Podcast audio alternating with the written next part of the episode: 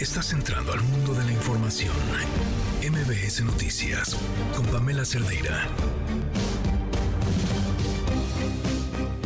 Pues ayer cerrábamos este espacio a la espera de la definición de algo que ya sabíamos que iba a pasar y cuyo resultado conocíamos desde hace muchísimo tiempo.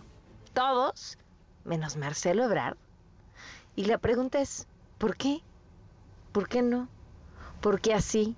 ¿Por qué tanto tiempo? ¿Por qué después? ¿Por qué esta respuesta? ¿Qué sigue?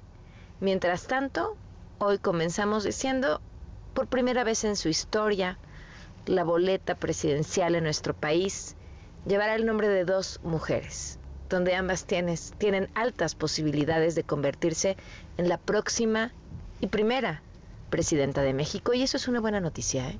Soy Pamela Cerdera. Comenzamos. Yo apoyo a Claudia Sheinbaum fue algo inédito. Por siglos el presidente en turno decidía sobre el sucesor.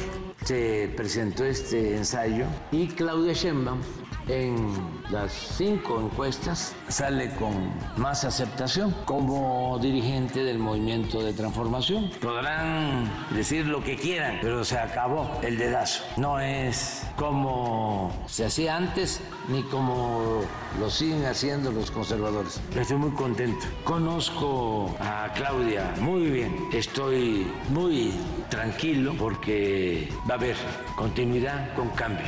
¿Ya pudo usted hablar con Claudia Sheinbaum? No, no he podido hablar con ella. Hoy ya dejo de ser el dirigente del movimiento de la transformación en México y voy a entregar el bastón de mando a Claudia Sheinbaum. En la tarde-noche puede ser en el Monumento de la Revolución, en el hemiciclo Juárez, aquí en Zócalo. No es así una movilización, no.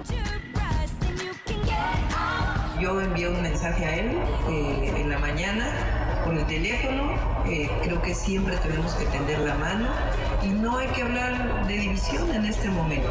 Estamos en un proceso y hay que hablar siempre de unidad. Y nuestro movimiento así se hizo en el 2018 y vamos a entrar a un proceso similar de una convocatoria muy, muy amplia a todos los sectores de la sociedad. Así se hizo cuando surgió Morena en el 2012.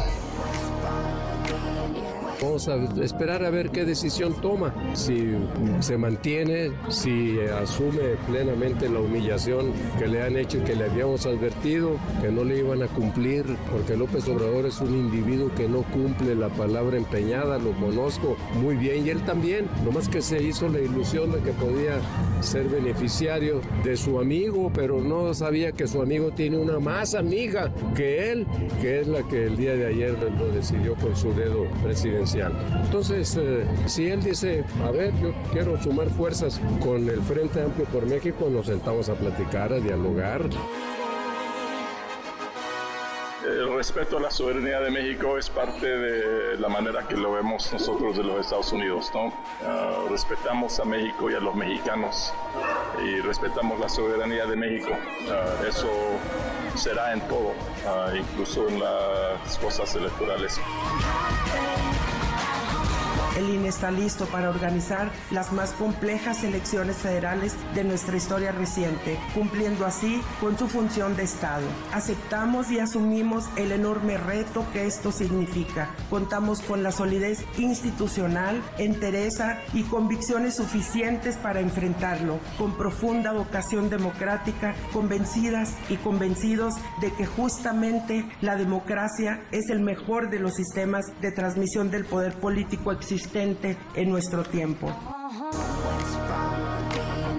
Fija un precedente para nuestra democracia. La doctora Sheinbaum llega con una legitimidad que ningún candidato o candidata había tenido antes de ningún partido. Viene directo de una decisión del pueblo de México. Y es lo que caracteriza a Morena, que aquí la gente toma las decisiones, no como los de enfrente, donde se juntan unos cuantos y dan el dedazo de oligarquía, montan un circo, una simulación y pues terminan cayendo. Entonces aquí no te puedo mandar y ayer se demostró y con eso pues enterramos para siempre el dedazo. Que en los últimos meses hemos sido testigas y testigos de la celebración de un importante número de actos de naturaleza proselitista realizados por prácticamente todos los partidos políticos fuera de los tiempos que marca la ley.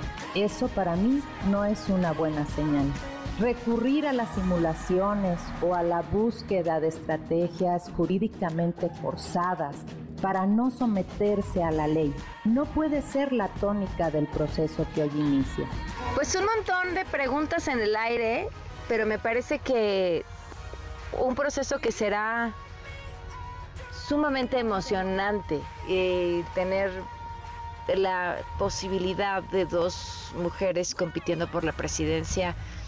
Eh, y además, fíjense, no solamente dos mujeres, porque entiendo que a veces este discurso es como agotador para muchas personas.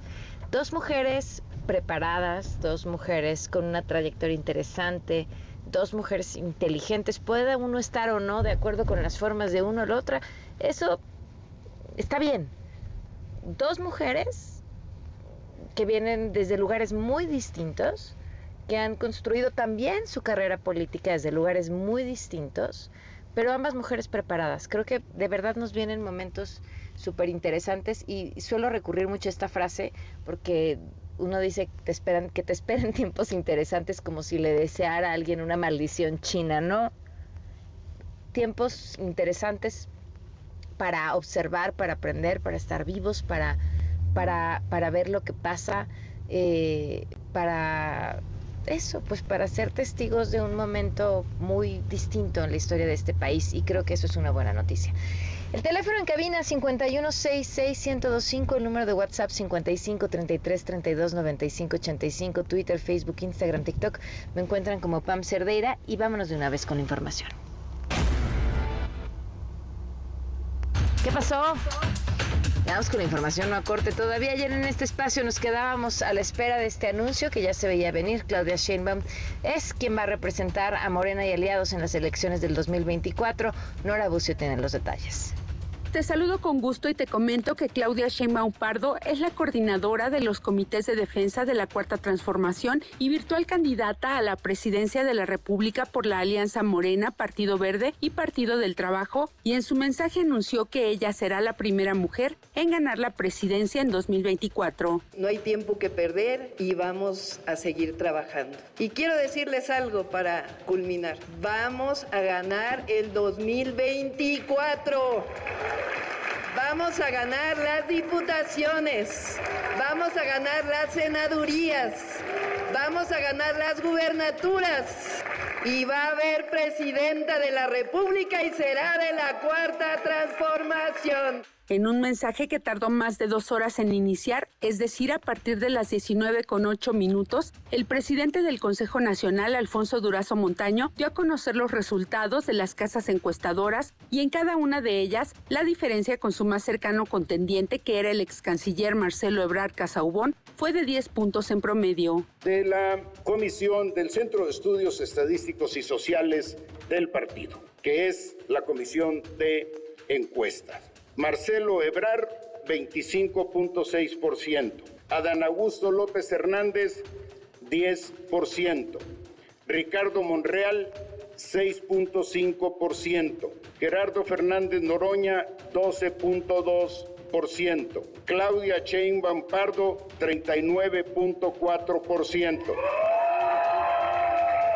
Manuel Velasco, 6.3%. El pueblo sabio ha elegido a la compañera Claudia Sheinbaum para coordinar los comités de defensa de la transformación rumbo al 2024, dijo Morena. Casi de manera paralela al primer resultado cantado por Durazo, un mensaje en redes sociales del partido anunciaba, digna defensora de los intereses de las y los mexicanos, siempre a la izquierda y comprometida con las causas justas, así es Claudia. Por ello, dijo Durazo, los resultados son inapelables por el número de ciudadanas y ciudadanos a quienes se visitó y consultó, por el especial cuidado que se tuvo para que los representantes de las y los aspirantes presenciaran cada fase del ejercicio y por lo establecido en el acuerdo del 11 de junio pasado, el resultado de este ejercicio es definitivo. Ello no significa que no se hubiesen presentado eventualidades, pero ninguna de ellas tuvo el ánimo de manipular ni pudo incidir de manera definitiva en el resultado final. En su mensaje, Claudia Sheinbaum agradeció al partido, a la estructura y a cada uno de sus compañeros quienes participaron en la contienda. Anunció además que ha convocado a sus compañeros para reunirse este jueves y empezar a planear el proceso electoral del 2024 porque no hay tiempo que perder. Este trabajo tan importante que realizamos en todo el país, estas movilizaciones, lo que hicieron fue fortalecer nuestro movimiento. Y aquí necesitamos de todos y necesitamos de todas. Quiero también decir que la unidad es fundamental y que las puertas siempre están abiertas, que nunca se van a cerrar. Finalmente señaló que este trabajo tiene que ser en equipo y necesitan de todos y todas para poder obtener el triunfo en el 2024. Esto sin mencionar por su nombre a Marcelo Ebrard, quien denunció desde los recorridos por el país que la ex jefa de gobierno gozaba del apoyo institucional y realizaba carreo, además de cometer irregularidades en el levantamiento de las encuestas y retirarse horas antes de que se publicitara el resultado. Para MBS Noticias informó Nora Bucio. Gracias, Nora. Pues sí, así estuvo esta jornada. Insisto, con un resultado que pues todo el mundo sospechaba iba a suceder. Bueno, en fin, quienes no están contentos son los actores políticos que simpatizan con Marcelo Ebrard, a quienes Gerardo Fernández Noroña les dijo que eh, se irán solos y si es que deciden abandonar a Morena, escúchalo. Yo estoy cumpliendo mi palabra. La empeñé y les pido a todas las personas noroñistas se refila con el movimiento. No nos amarcelemos. La unidad es fundamental. Yo aposté a una sorpresa, yo aposté a que lográramos el triunfo ante una adversidad absoluta y la gente determinó otra cosa. Le dio un claro respaldo, amplio respaldo a Claudia noroñistas, a marcelarse, bueno, pues así el discurso sorpresa también ese 12% de Noroña, sin duda. Digo, sobre todo si tomamos en cuenta que ese 12% no llevaba anuncios espectaculares y demás. Desde el Senado, el coordinador del PAN, en Rementería, rechazó que una posible postulación de Marcelo Ebrard pudiera darse por otra vía y que afecte a Xochitl Gálvez, así lo dijo. Yo creo que la clase media, la segunda parte de la pregunta que mencionas, claramente va a distinguir en dónde están las posibilidades de triunfo.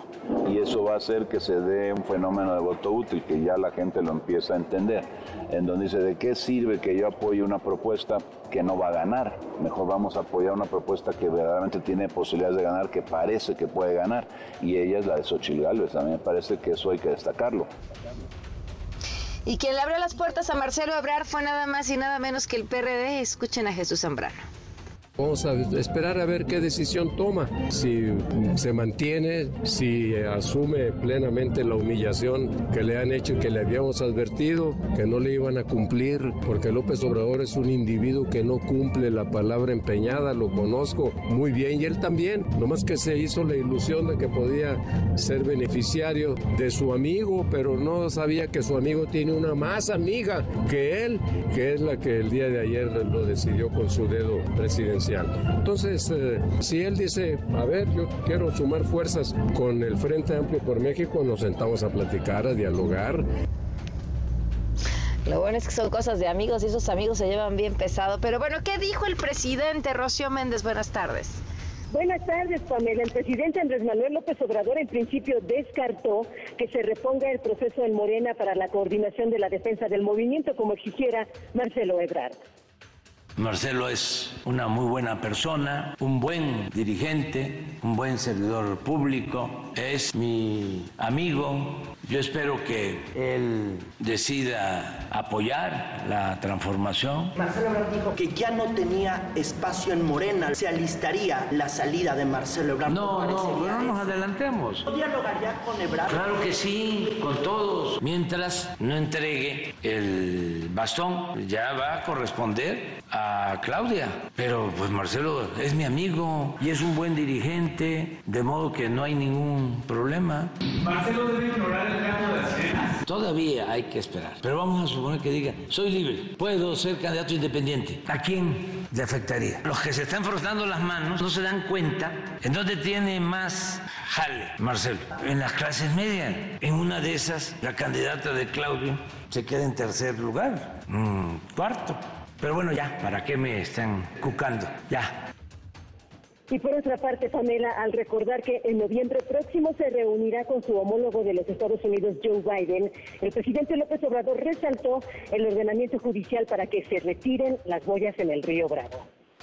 El tribunal Judicial de Estados Unidos ordenó que se quiten las boyas del río Bravo, que de manera arbitraria, violatoria de nuestra soberanía, mandó a poner el gobernador de Texas. Agradecerle mucho a las autoridades de Estados Unidos a la fiscalía, que fue la que presentó esta denuncia, y al juez que resolvió que se retiren a más tardar el 15 de septiembre las boyas del río. Claro, es un proceso, pueden apelar, pero como no les asiste la razón y es un acto prepotente de arrogancia, no van a poder imponerse y agradecer al presidente Biden porque fue una iniciativa de él a solicitud de nosotros de acudir al Tribunal de Justicia en Estados Unidos.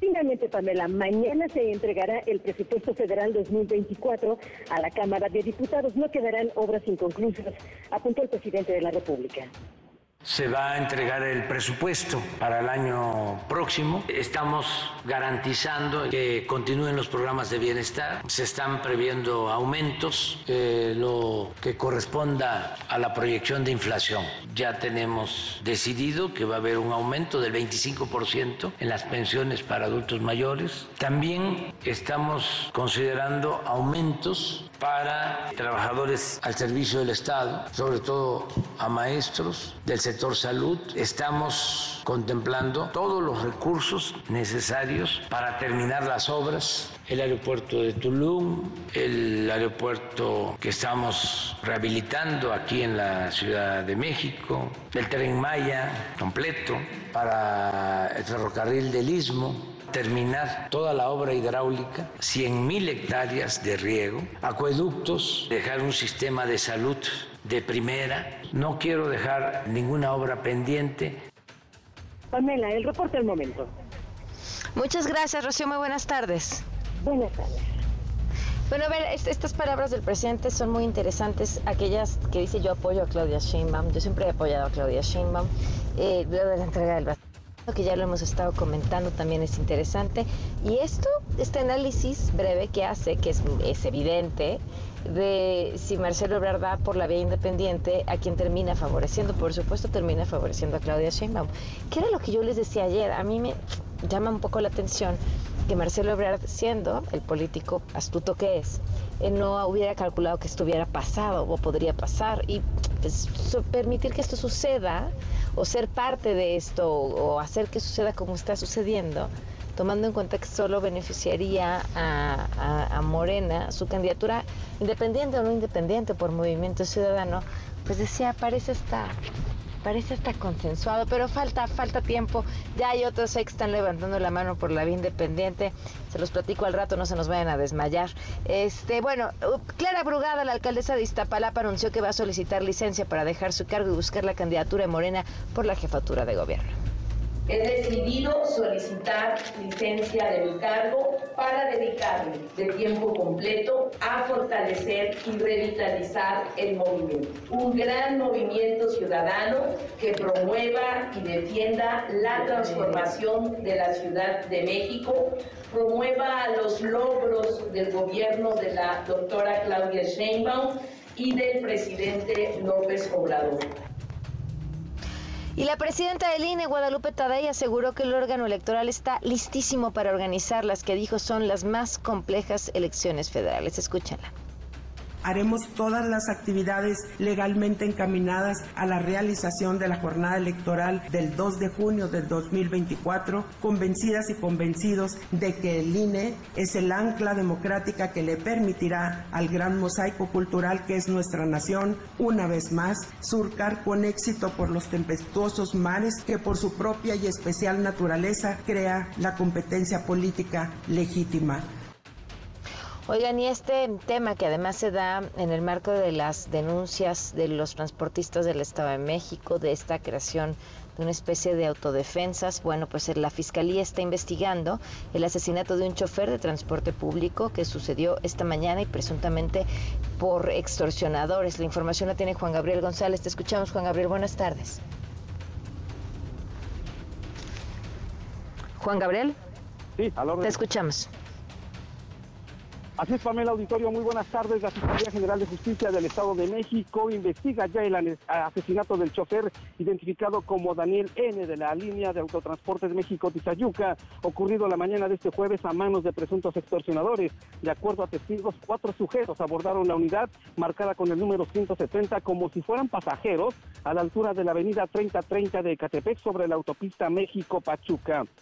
Sin embargo, al llegar a la zona de Tecámac, los delincuentes golpearon al conductor, lo pretendieron extorsionar, a los pasajeros les quitaron sus pertenencias e incluso quisieron quemar la unidad, pero ya no les dio tiempo. Cabe señalar que el chofer y la combi agredida salieron de la terminal de Indios Verdes de la Ciudad de México y tenían la ruta final en Tizayuca, en el estado de Hidalgo. Estos hechos se dan luego de que transportistas anunciaron y pusieron en marcha los llamados grupos de autodefensa y también bloquearon carreteras de los estados de México e Hidalgo en semanas anteriores en protesta por los constantes asaltos y extorsiones. El asesinato del del transporte público de esta mañana ha vuelto a desatar la inconformidad de los transportistas, quienes amenazan con bloquear en las siguientes horas carreteras y reinstalar las autodefensas en estos mismos estados, tanto en la entidad mexiquense como en Hidalgo. Cabe mencionar que durante la cobertura del asesinato del chofer a manos de dos eh, presuntos extorsionadores, o decían unos que eran cuatro, pues también fueron agredidos dos reporteros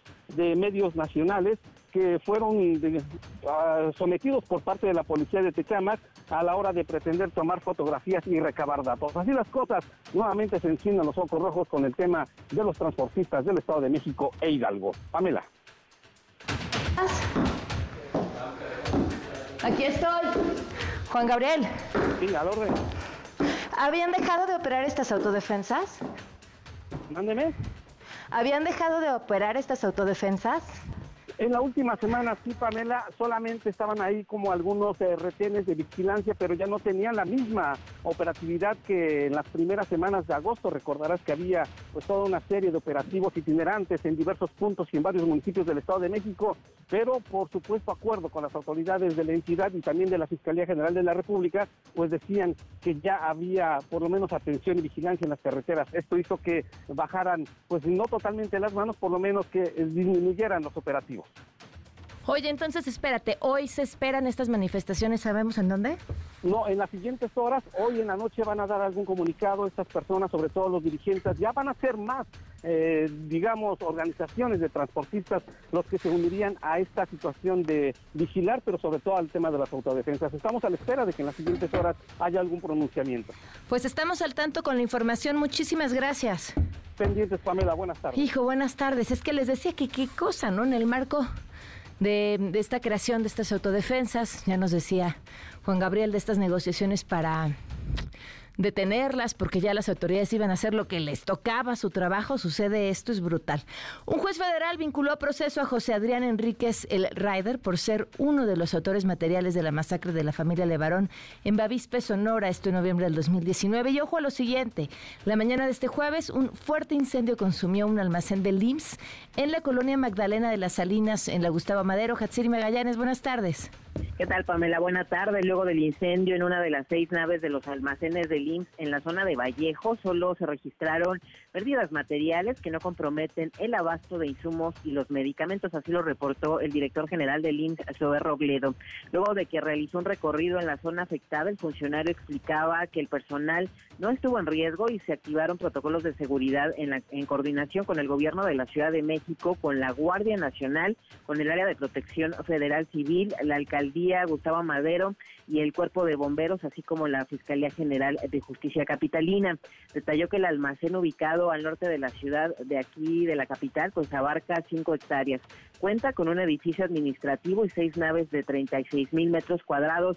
Dice que una de ellas consta de dos mil metros cuadrados y resultó afectada pues en su totalidad y se va a trabajar en una sustitución. Admitió eso Robledo que por el momento se desconocen las causas que provocaron este incendio y se estableció pues ya comunicación con la Fiscalía Capitalina mientras los bomberos realizan trabajos de remoción de los escombros. Por supuesto, agradeció al cuerpo de bomberos por su intervención para extinguir el incendio y evitar la propagación de las llamas. Y bueno, detalló que el material que se consumió por el fuego es principalmente de limpieza. Detalló que por medidas de seguridad del servicio matutino de la unidad de medicina familiar número 20 contigua a este complejo de almacenamiento, pues bueno, fue suspendido y se va a reanudar en el turno vespertino. Por otra parte, señaló que desde hace ya tres años las instalaciones estratégicas del instituto son resguardadas por personal de Protección Federal, instancia que dice depende de la Secretaría de Seguridad y Protección Ciudadana del Gobierno Federal. Finalmente, de acuerdo al instituto, para dar seguimiento a la reconstrucción operación del almacén sur, pues se instaló ya un puesto de mando integrado por eh, Protección Civil y diversas áreas, pues también aquí de las autoridades locales. El reporte que tenemos, Pamela. Muy bien, muchísimas gracias. Buenas tardes. Buenas tardes. Damos una pausa y volvemos. Quédate en MBS Noticias con Pamela Cerdeira. En un momento regresamos. Estás escuchando MBS Noticias con Pamela Cerdeira. Esta canción me gusta muchísimo. A veces, a veces, y creo que son las menos, la política nos regala buenos momentos. Hoy me, quedaba con las palabras de ayer del presidente que decía el noble oficio de la política y yo pensaba noble.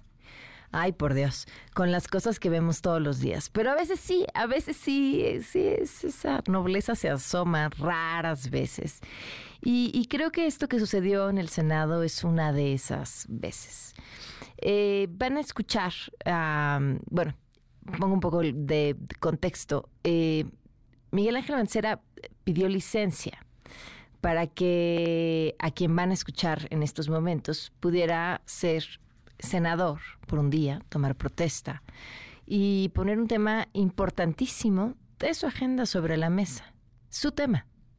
Y digo su tema, pero también el de muchos y muchas mexicanas y mexicanos, porque, porque la salud es algo que nos compete a todos, que no tenemos comprado y que en cualquier momento eh, podríamos perderla, pero además con una de las enfermedades más costosas y sobre todo más dolorosas. Y, por dolor me refiero no solo a la parte física, sino la emocional con la que lleva y carga toda la familia de un paciente el cáncer. Van a, van a escuchar al maestro Juan Pablo Adame Alemán, senador y secretario técnico del Grupo Parlamentario del Partido Acción Nacional.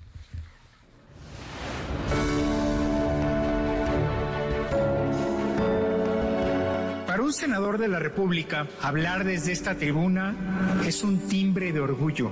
Para los demócratas, la dignidad senatorial evoca lo mejor de nosotros mismos. Es tener clara la misión de los que aquí estamos, servir al bien común desde la noble tarea de legislar.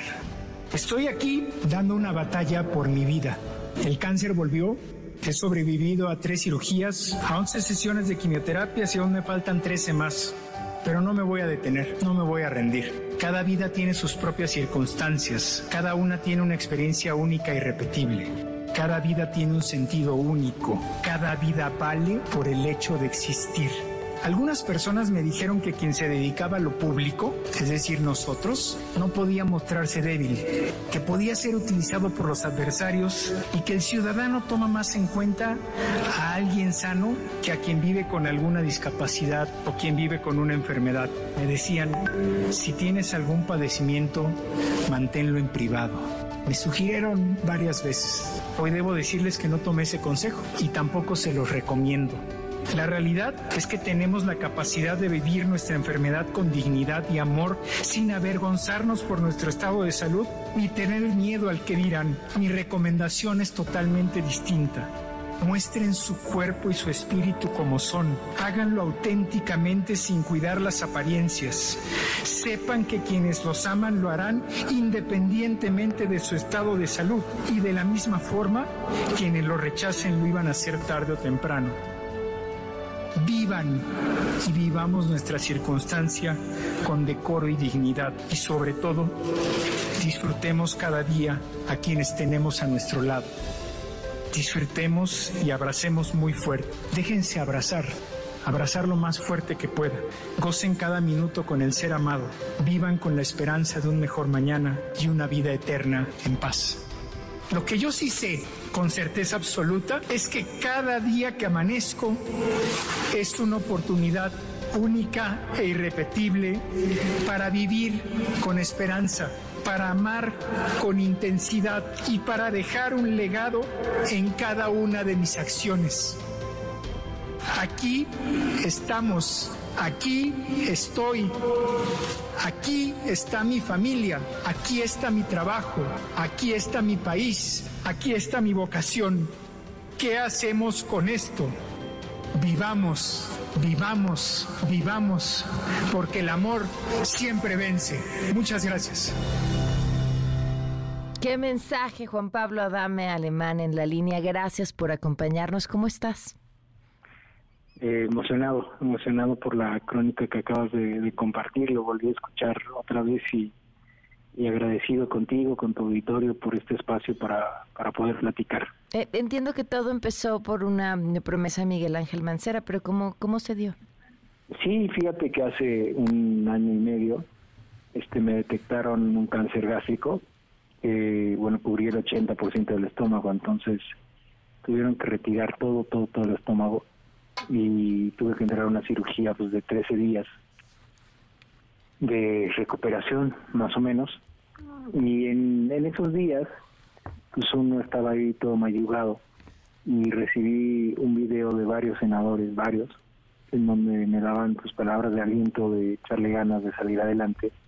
Y una de ellas era de el senador Macer, para decirme que él tenía un compromiso conmigo, que tenía que salir adelante y que este pronto cuando regresara y estuviera bien iba a tomar protesta. Entonces es algo que, que agradezco porque desde que salí de la universidad, bueno, todavía en la universidad me dedicaba yo al Poder Legislativo en la Cámara de Diputados y, y estar en esa tribuna del Senado siempre fue un sueño, dar desde ahí un mensaje y no solo hacerlo pues por ego propio, sino poder aportar algo a mi país y eso se cumplió el día de ayer.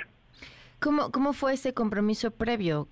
que, llevó a, este video y a la promesa cumplida el de ayer?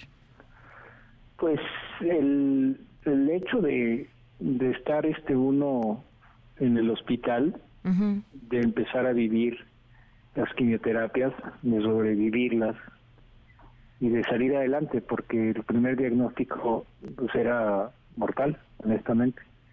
Y, todos se preocuparon, todos se ocuparon de, darme las mejores este vibras, oraciones, todo lo que tuviera que ver con, con poder este, tener un entorno que es fundamental, emocional, positivo. Eso para cualquier enfermo de cáncer es fundamental.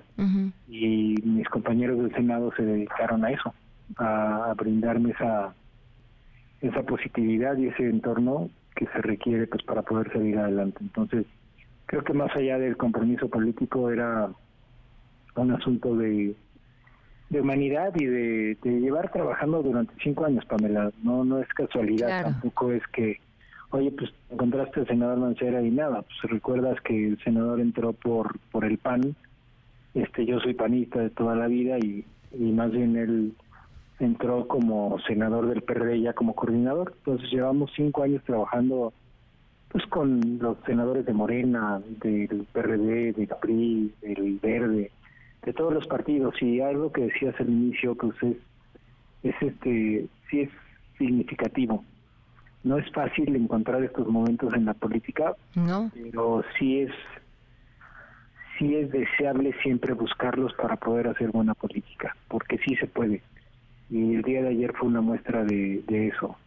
Se aprobó por unanimidad la, la petición en donde todo el Senado mexicano dice, hey, para el siguiente presupuesto de egresos de la federación, todos los recursos que se necesiten para los tratamientos de cáncer. Hemos visto este drama familiar en, en los últimos años este y, y cómo no se puede escatimar un solo peso en las familias y en los pacientes. Este, ahí es en donde se unió el Senado y se aprobó por unanimidad esta propuesta. Wow. Eh, ¿te, acompañó tu familia, Juan Pablo, que te dijeron? Sí, este, hoy estaba reflexionando sobre eso porque mm, pues son muy chiquitos, Pamela. Tienen cuatro, Inés, seis, Rodríguez, ocho, este, María y y lo que vivieron pues fue impactante, ¿no? Saludos, personas, este, cámaras. Ellos ya sabían que yo trabajaba en el Senado, pero creo que nunca habían vivido un momento así. Pero para mí es, es lo más importante. Cuando uno tiene un padecimiento así, el, estar acompañado de la familia, pues lo es todo. Y eso es lo que me ha dado la fuerza para salir adelante. Mira, nosotros decimos que que somos cinco corazones unidos y que los cinco corazones laten al mismo tiempo, entonces no podían faltar el día de mañana, tenían que estar en primera fila, tenían que estar ahí, tenían que vivirlo y hoy estaban pues, todavía muy emocionados platicándolo. Este, y espero que se les quede para siempre pues que que estamos aquí pues para servir, que en mi caso con una vocación política de toda la vida no es no es nada más para, insisto, para vanagloria, sino para poder servir desde el poder y poder hacer algo por los demás desde una vocación política. Y, eso espero que, que se les quede como lección del día de ayer. Oye, y además fue también muy, muy emotivo como tú dabas tu discurso y de pronto eh, varias senadoras primero y luego senadores te fueron arropando mientras seguías hablando. También fue, fue muy lindo.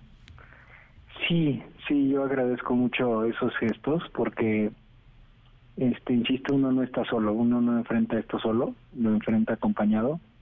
Y son cinco años en donde hemos estado conviviendo, donde hemos estado compartiendo éxitos, fracasos, lo que pasa en cualquier trabajo, cuando convives tan cerca y, de manera tan humana, pues se hacen vínculos que, que cuando llegan momentos así brotan, ¿no? Son, son siembras que se hacen durante tantos años de relaciones humanas y, y el que estuviera ahí, pues todo el grupo parlamentario apoyándome, este, acompañando a mí, a mi familia, mostrándose conmigo ante la patria, pues yo yo lo valoro muchísimo porque pues es, es también un signo de, de generosidad y de humanidad.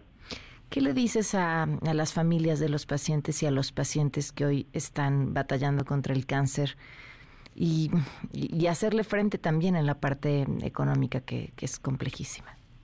Que no están solos, que somos muchos, estamos hermanados en este dolor, que nos acompañamos en las preocupaciones en los medios, en los miedos, y también en, que siempre hay que encontrar, y yo sé que lo saben, porque lo vivimos, una manera de poder agradecer que estamos vivos, que estamos con pues con la esperanza de, poder salir adelante porque esa nunca se puede perder.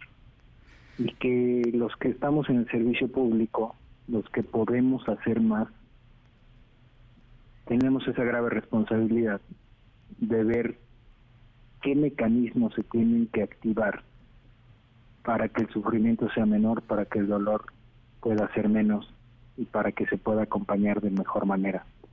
Eso es algo que, que se necesita en este país una cosa es el paciente con su tratamiento y otra cosa es la familia con el acompañamiento. Y a ambos se necesita dar una, una mano desde el Estado. los políticos que estamos este, padeciendo esto, pues tenemos, insisto, que, que ver si es el presupuesto, si es la ley, si es que política pública, si es si presionas a, tal o cual, para poder convencer de que la salud es un asunto prioritario que nos debe de unir a todos y que así como pasó en el Senado el día de ayer, pues debe de ser sin colores y, con, con la máxima prioridad. Entonces ahí es en donde yo pondría esos dos acentos. El primero, el, acompañamiento humano y el segundo, la responsabilidad pública de los que tenemos una vocación de hacer, hacer más con lo que tenemos.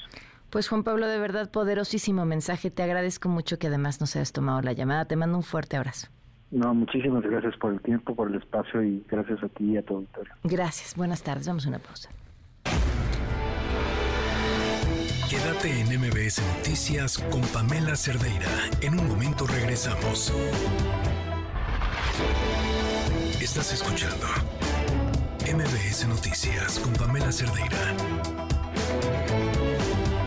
4 de la tarde con 46 minutos. Continuamos en MBS Noticias. En la línea nos acompaña Citlali Hernández, secretaria general de Morena. ¿Cómo estás, Citlali? Muy buenas tardes. Hola, Pamela, qué gusto saludarte. Buenas tardes. ¿Ya pudiste descansar? Ya un poquito, por lo menos unas horas. Oye, ¿qué conclusiones de todo el ejercicio que culminó el día de ayer? Mira, yo diría que es el primer proceso partidista interno que para definir la continuidad de un proyecto se toma de esta manera. Es decir, eh, hubo dificultades logísticas, operativas, etcétera, pero el proceso de la encuesta fue un gran proceso. Las encuestadoras privadas todo el tiempo nos lo decían, no hay ningún proceso de este tipo en ninguna parte del mundo. Eh, ¿qué, ¿Qué fue la encuesta de Morena con sus técnicos y sus encuestadores?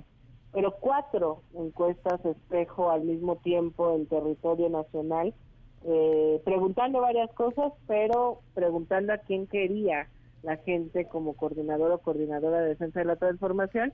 Y esa eh, respuesta pues se marcó en una boleta y claro, para darle total transparencia certeza a todos los aspirantes, les permitimos acompañar todo el proceso, es decir, estar presentes los observadores de los seis en el levantamiento de la encuesta.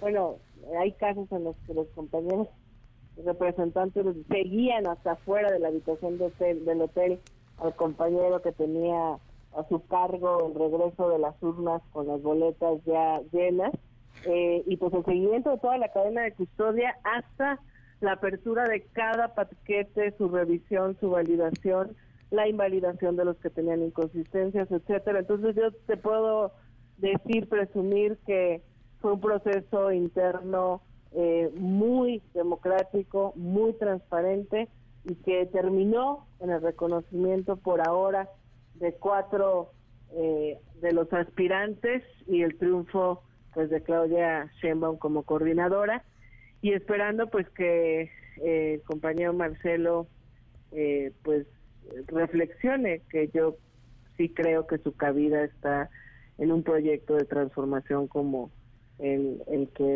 el que encabeza Morena y en el, del cual ha formado parte durante varios años. ¿No han hablado con él? Mira, yo he buscado a sus representantes, ellas estuvieron presentes, a Marta Delgado y a Malú Michel, en todas las mesas políticas, en todo este proceso. Eh, pues nos hemos saludado, pero sin llegar a nada, digamos.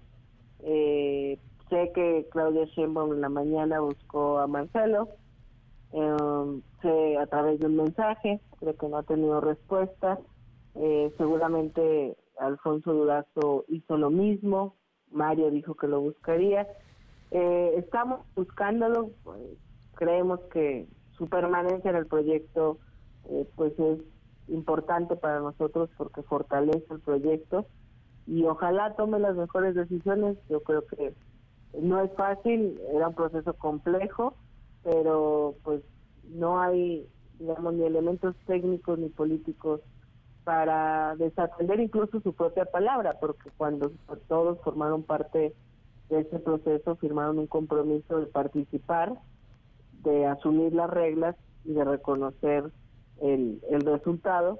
y pues nos enteramos por los medios que horas antes de que se dieran los resultados eh, pues no asistiría a la reunión y pues no utilizó los canales que durante tres meses se estuvieron utilizando para tratar cualquier tema y que se discutía entre los seis aspirantes o sus representantes sobre la marcha acomodábamos, mejorábamos, etcétera. Pues bueno, pues eh, ojalá, ojalá en las próximas horas podamos eh, recomponer cualquier cosa que haya que recomponer en términos de, de que el valor es su permanencia, pero pues si eso no pasa, pues nosotros estamos listos, eh, todos los aspirantes le dan su respaldo a Claudia y el partido iniciará a partir de hoy una ruta organizativa nueva pues rumbo al 2024. Oye, ¿qué pasó con Malú Micher ayer? Mira, eh, en esta última etapa, ya después de revisar los paquetes, de que se validaran con el consenso de todos o se invalidaran los de los que había dudas, eh, pues hubo cientos de personas en este proceso, que imaginarás la revisión de, en mi caso, por ejemplo, yo coordiné la revisión de la encuesta que hizo de las eras, tuve yo la revisión de 253 paquetes de las 8 de la mañana de ayer a las 2 de la tarde de ayer. Eh, es decir, fueron cientos de personas. Entonces, acabando esa etapa, sacamos a todos los que estuvieron en esa etapa para que solo se quedaran en los salones que rentamos en el World Trade Center eh, un capturista y dos, es decir, dos personas de cada encuestadora que iban a capturar ya el resultado de la boleta, es decir, si ganó A, B o C. Y lo que ellos nos pidieron, lo que justamente Marta y Malú nos pidieron eh, una noche antes, es que les permitiéramos que hubiese una persona que observara este proceso de captura, eh, que garantizara que lo que estaba en la boleta sí se capturara así. Les pedimos que eh, validaran a cuatro personas para eso, a cinco, perdón, eh, ya estaban adentro las cinco personas que nos pidieron, de hecho duraron una hora en este proceso.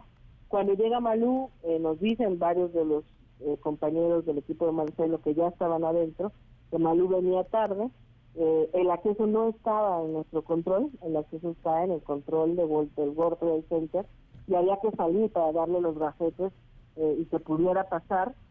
sin embargo, bueno, era un momento tenso, complicado, pues ya estábamos al cierre de conocer los resultados. Y Manu intenta entrar con otros diputados y otras personas del equipo de Marcelo abruptamente. Y el resguardo que lo tenía el World Center, pues se activa en términos de que tenía la indicación de no dejar de entrar, eh, entrar a nadie que no tuviera gafete. Estaba ahí eh, nuestro secretario de Finanzas del partido eh, diciendo, bueno, denle acceso a Malú, por favor, le, le, estamos dando los gafetes.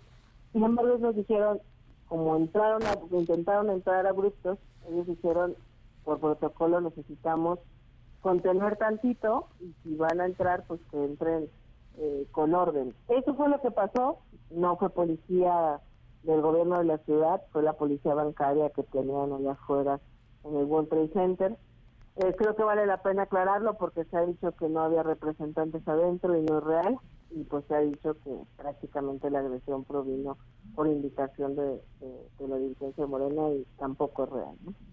Pues Itlali, te agradezco mucho que nos hayas eh, tomado la llamada y seguimos de cerca todo lo que lo que vaya después de este proceso, después de que ya hayan, ya tengan a, Claudia Sheinbaum como la, la elegida. Muchísimas gracias. Al contrario, Pamela, mucho gusto en saludarte. Gracias, buenas tardes. 453. Ay. Ya no le pregunté si les preocupaba que Eduardo Verástegui esté registrando como candidato independiente a la presidencia. Funados, pues ahí, uno de ellos, Eduardo Verástegui. Sí, escucharon bien. No se los quería yo decir antes porque iban a pensar que, que me los estaba choreando. Y ya lo anunciaban varias personas. Incluso se acuerdan que aquí platicamos de la película y decía yo, ay, es que la película y varias, personas, la película es la excusa para volver a poner en el centro de conversación a este personaje ligado a la ultraderecha, Eduardo Verástegui, a la ultraderecha gringa y ahora al parecer pues apoyado para la ultraderecha mexicana. Bueno, evidentemente es un tipo alejado de México, alejado de la realidad también. Eh, y, y, pues sí, se registró ante el Instituto Nacional Electoral para ser candidato independiente por la presidencia de México. ¿Y saben a mí qué me preocupa? Que los discursos de odio, que son los discursos de Eduardo y personajes similares, siempre encuentran eco. Y ese eco no solo queda en quienes escuchan y les hace sentido, sino que además actúan en consecuencia y, puede dejar eh, actos muy lamentables. Entonces, bueno, pues ahí está, Eduardo Verástegui. Y la otra funada hoy pues la otra aspirante cuasi ya también candidata. ¿Qué pasó? Pues resulta que Xochitl Galvez publicó una imagen en sus redes sociales de este evento en el que le entregaron su constancia para ser la abanderada por parte del frente, pero hicieron un análisis, lo hizo si no me equivoco Animal Político, a esta imagen y pues la imagen contenía, digamos que algunos de los asistentes duplicados digitalmente. Entre, por un lado, las cuentas de Martí Batres y por otro lado, los asistentes duplicados, en verdad. Son las 4.56. Economía para todos con Sofía Ramírez. Sofía, ¿cómo viene el 2024? Buenas tardes. Buenas tardes, Pamela. Pues mira, si tuviera yo una bola de cristal, me atrevería a contarte exactamente cómo viene. A ver, ah, pensé que sí la tenías y me lo ibas a decir. No, caray. Pensé ya tenemos competencia de Chairi mística. No, bueno, y además justo lo que lo que creo es que esta es una chamba para los horóscopos políticos que ustedes presentan. Que son súper atinados además. Latina, perfecto, tienes a la mejor mística del mundo, entonces vámonos a quedar con la economía. Sí. Y si estás de acuerdo, te cuento cómo vienen las expectativas de lo que mañana va a presentar la Secretaría de Hacienda ante el Congreso de la Unión, que no es nada más ni nada menos que el paquete económico para el próximo año. ¿Por qué es importante, Pam? Primero porque es el último año de esta administración hay muchos pendientes y hay muchos proyectos que están apenas arrancando, como el corredor transísmico, pero también hay algunos de los proyectos que el señor presidente prometió que iba a entregar antes de que acabara la administración y por eso empezó tan al principio, pues con dos bocas, con el tren Maya, y pues que francamente no, no funciona así. Las lógicas no pueden ser seccionales, necesitamos pensar de manera transaccional y por eso creo que vale la pena que le dediquemos Economía para Todos a el tema del presupuesto el día de hoy. Primero que nada, pues contarles que el ciclo presupuestario no empieza mañana, a pesar de que mañana es la fecha límite para esta entrega del paquete económico, pues que contiene los criterios generales de política económica, es decir, todos los parámetros para que la ley de ingresos y el presupuesto de ingresos del próximo año, es decir, de dónde vamos a sacar dinero y cómo nos lo vamos a gastar, pues establezca no uno cuando hace sus, sus presupuestos familiares, pues también dice, pues yo creo que tengo que pagar la colegiatura, tengo que pagar la gasolina, tengo que pagar el transporte público, pero además tengo que pagar el súper, pero no saben bien a bien, pues si te van a correr de la chamba, si te van a dar un aumento, si el súper se va a volver más caro, ¿no? Entonces, más o menos Hacienda hace esta estipulación.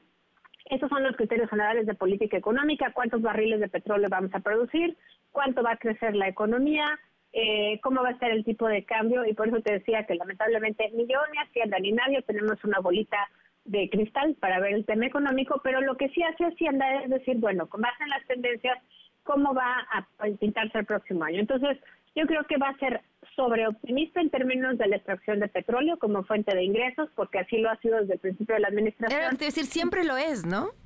Siempre lo es en términos de la plataforma petrolera, sin duda. Pero además, en este caso, pues también eh, pareciera que no estamos recaudando lo suficiente en eh, impuestos, digamos, que se le cobran a la gente a partir de la producción, digamos, el impuesto sobre la renta, pero tampoco sobre el consumo. Claramente hay periodos en el año donde eh, puedes pedir devoluciones de impuestos por los estímulos a la gasolina, porque eh, coincide, digamos, con otros ciclos económicos, pero lo cierto es que nos estamos quedando cortos todavía en el tema del impuesto eh, al valor agregado, que es el impuesto a las cuentas. Dice Hacienda que es porque el tipo de cambio viene fuerte y estamos consumiendo muchos productos importados y no tantos productos domésticos. Yo creo que más bien eh, estamos viendo que no es tan fácil hacerle justamente a las cuentas. Tenemos seis de cada diez pesos que vienen justamente de todo lo que se ingresa a partir de impuestos. Esos son eh, datos importantes. Pero entre las cosas que se entregan el día de mañana, pues viene también la estimación de cuánto dinero vamos a requerir. Y yo creo que algo que no se ha discutido a lo largo de esta administración, porque fue una promesa de campaña, es pues una reforma fiscal. Cuando hablo de reforma fiscal, no solamente hablo de a quién le vamos a cobrar más impuestos, también hablamos de a quién vamos a dejar de dedicarle recursos públicos o en su defecto, si vamos a estipular derechos en la Constitución, pues ver de dónde vamos a sacar el dinero para poder pagar esos derechos. Entonces, todo eso va a venir también en la parte de la iniciativa de ingresos de ley de la de, la ley de ingresos de la Federación, la LIF, y vamos a tener también, en caso de que hubiese miscelánea fiscal, miscelánea fiscal no necesariamente para subirle la tasa impositiva a algunos sectores, sino incluso cuando hay ajustes, por ejemplo, eh, en términos de aranceles o en términos de reformas menores para eh, hacer modificaciones a las deducciones y demás, bueno, todo eso vendrá en la, en la eh, miscelánea fiscal. ¿Qué sigue después de esto, Pan? Bueno, primero que nada, sigue que el día de mañana se entregue, luego el 20 de octubre se apruebe en la Cámara de Diputados la ley de ingresos y en el 31 de octubre, es decir, 11 días después, se apruebe esa misma ley de ingresos en el Senado.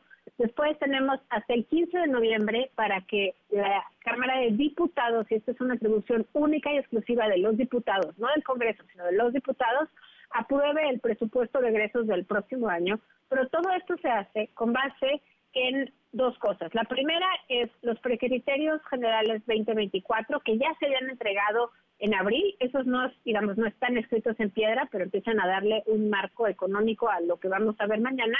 Y número dos, el 30 de junio se entregó la estructura programática a emplear en el presupuesto de egresos del próximo año.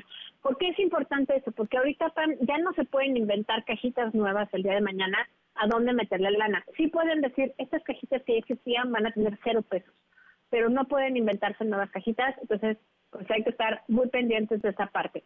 Después de que tengamos ya el presupuesto de egresos de la federación, se lo mandan a gobernación para que lo publique en el diario oficial de la federación el 5 de diciembre y bueno, pues finalmente a partir del 1 de enero empiece el ejercicio fiscal del próximo año. Eso respecto a la parte del ciclo presupuestario. Yo nomás quisiera destacar, y la próxima semana ya andaremos tema por tema, Pam, en la página de México Cómo Vamos y en las redes sociales arroba México Cómo Vamos, tenemos justamente la información de los temas que vale la pena poner en la lupa mañana y bueno, para los que sigan ahorita muy involucrados en el tema político, les demos chance de que al lunes a ponerse al día y veamos, uno, cuáles van a ser los temas que no vamos a alcanzar en términos de ingresos, para empezar, la producción de petróleo.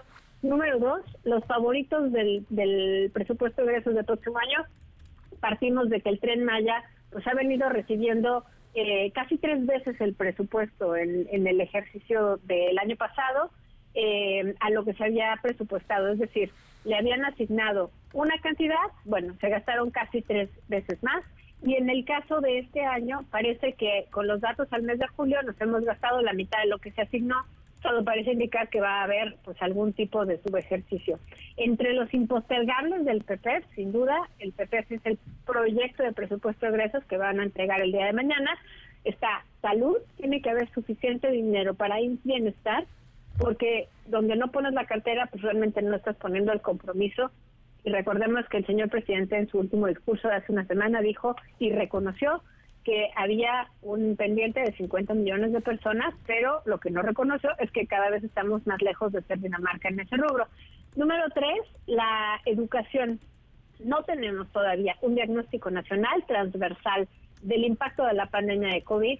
Ya no digas sobre cambiar eh, el esquema educativo. Entonces ahí también tenemos que poner mucho el ojo. Recordemos que el año pasado, entre todos los estímulos a la gasolina, se gastó aproximadamente lo mismo de lo que se gastó en todo el presupuesto de educación en, eh, a nivel federal. Y pues obviamente hay que poner las prioridades en el lugar correcto. La educación al final acaba siendo un motor de la movilidad social. Y bueno, pues amor que no se ve en el presupuesto no es amor. Tenemos el corredor interoceánico del Istmo de Tehuantepec, uno de los proyectos más importantes de la administración Y ese ese proyecto, si no viene con suficientes recursos para el próximo año, pues se da cuenta que nomás no lo contaron. Entonces creo que con eso me quedo por esta vuelta. Regresamos el martes a comentar uno por uno los rubros relevantes pero no dejen de seguir la publicación en arroba México como vamos. Muchas gracias, Sofía. Y sí creo, creo que ese punto es el, el más, yo creo que el proyecto más relevante y por alguna razón del que menos, el que menos se ha cacareado, ¿no? No lo entiendo. Pero creo que también es porque los tiempos políticos se nos vinieron encima. Puede eh, Sin, em, sin, embargo, no hay que quitarle el renglón. Hablamos el martes. Gracias, Sofía. Buenas tardes. Vamos a una pausa. Quédate en MBS Noticias con Pamela Cerdeira. En un momento regresamos. Estás escuchando MBS Noticias con Pamela Cerdeira.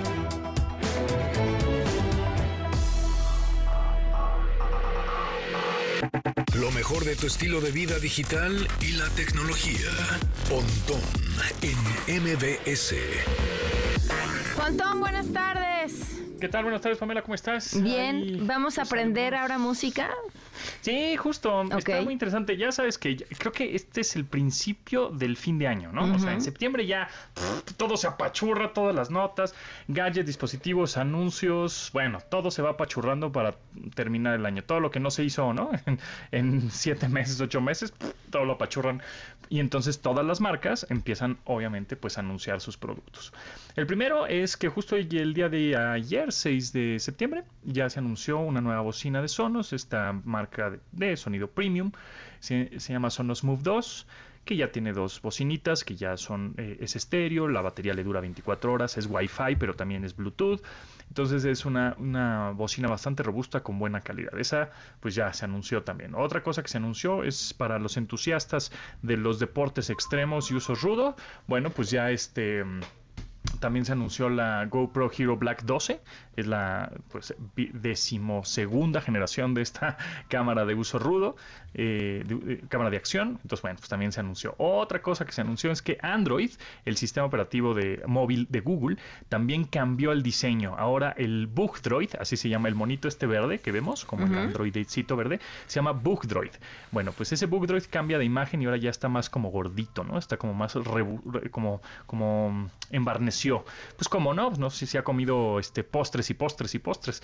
Cabe recordar que se acuerdan que mm, eh, los, los, sistemas operativos que tenían el, nombre de los sistemas operativos de Android, empezando por el abecedario, era A, B, C, D, e, y bueno, tenía que ser el, el, inicio, o más bien el nombre de un postre en inglés, ¿no? O sea, la versión A que era la versión 1 de Android, era Apple Pie, ¿no? La versión D era Dognut, la versión, este, etcétera, ¿no? Eh, KitKat, así.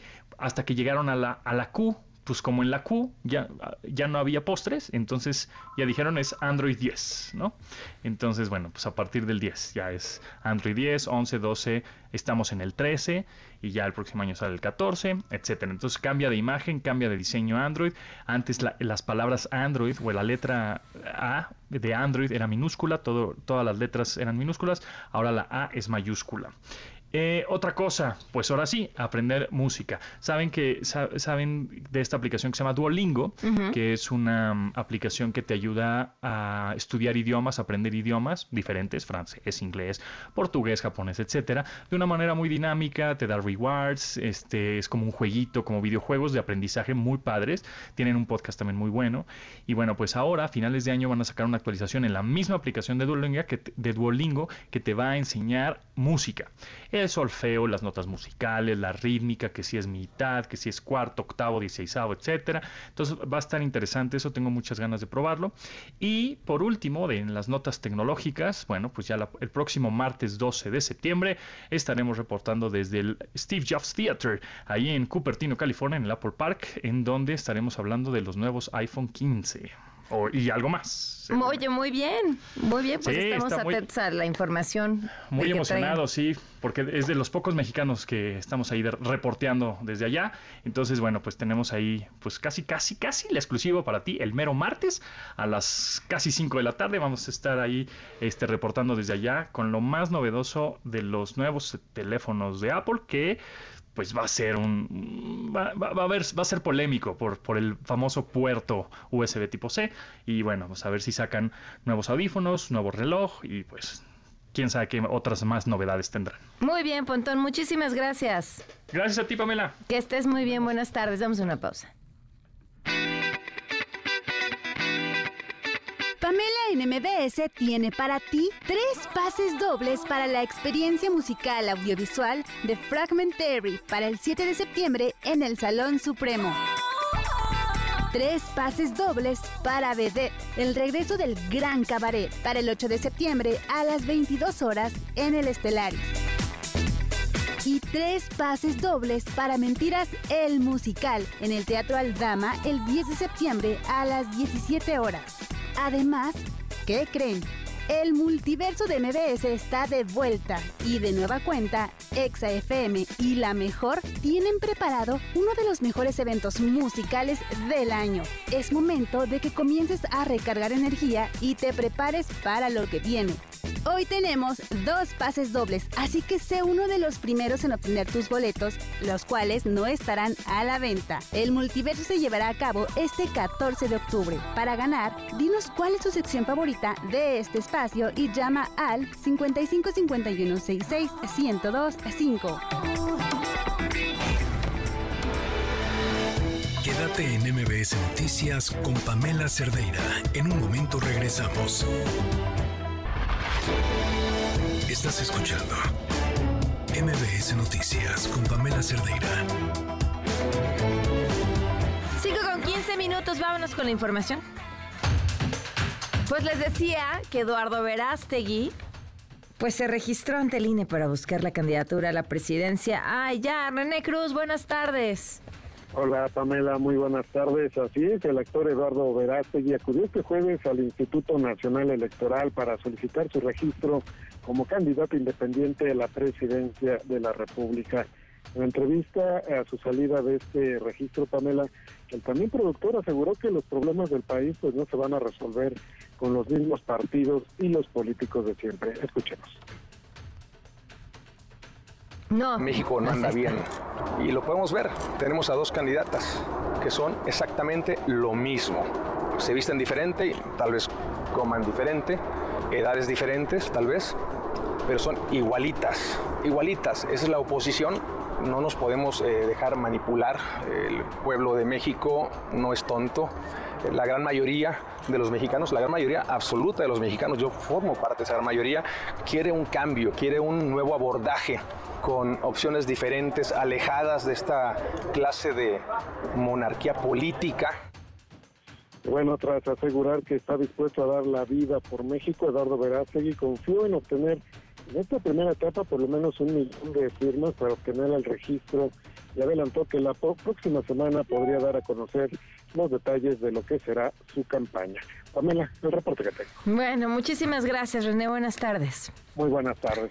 ¿Qué tal? Son igualitas. Bueno, se visten diferente. Bueno, vienen de partidos diferentes. Bueno, se llaman diferentes. Bueno, estudiaron cosas diferentes Eduardo Verástegui. En fin, el gobernador de Jalisco, Enrique Alfaro, señaló a los medios de comunicación por generar un ambiente de terror y hacer apología de la violencia, válgame.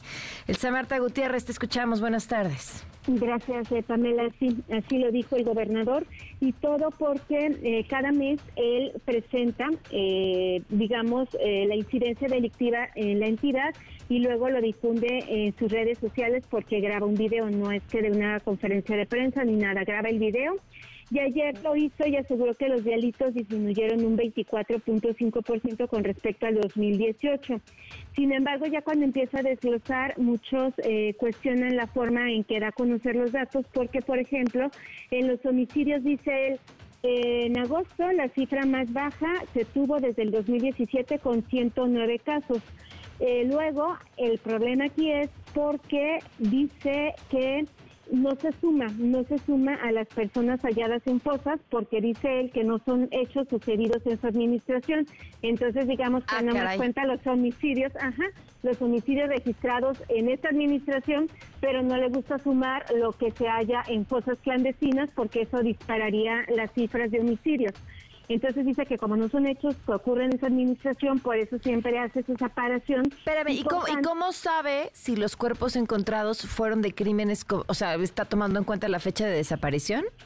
Lo que pasa es que tampoco sabemos, porque no le gusta contarlos, porque nunca nos han dicho si los cuerpos hallados en fosas clandestinas corresponden precisamente a esta administración o se puede conocer la evolución cadavérica de los cuerpos, porque pues esa información no nos la dan. Entonces, ese tipo de eh, pues observaciones que hace el gobernador y que a su vez critican los medios, pues es lo que no le gusta a él. Por eso ayer dijo él, bueno, ya agregando todo lo que ustedes dicen que no se cuenta, aún así nosotros vamos a la baja en homicidios. Entonces dice que en suma esta reducción en delitos que hay en Jalisco no la percibe la ciudadanía, Pamela, por culpa de los medios de comunicación que están causando un ambiente de terror en la entidad. Aquí las palabras del gobernador Enrique Alfaro. Cuando la delincuencia organizada comete algún acto atroz para generar miedo, para generar terror, claro que se puede generar esta idea de que no se está avanzando en la agenda de seguridad. Por eso es muy importante que la gente sepa cómo vamos, porque estos datos son datos oficiales, son datos del sistema nacional y nos deben de dar una idea de cómo se está avanzando más allá de la estridencia que vemos todos los días en los medios de comunicación que hacen apología de la violencia y que parecieran tener como propósito asustar a la gente y generar un ambiente de terror.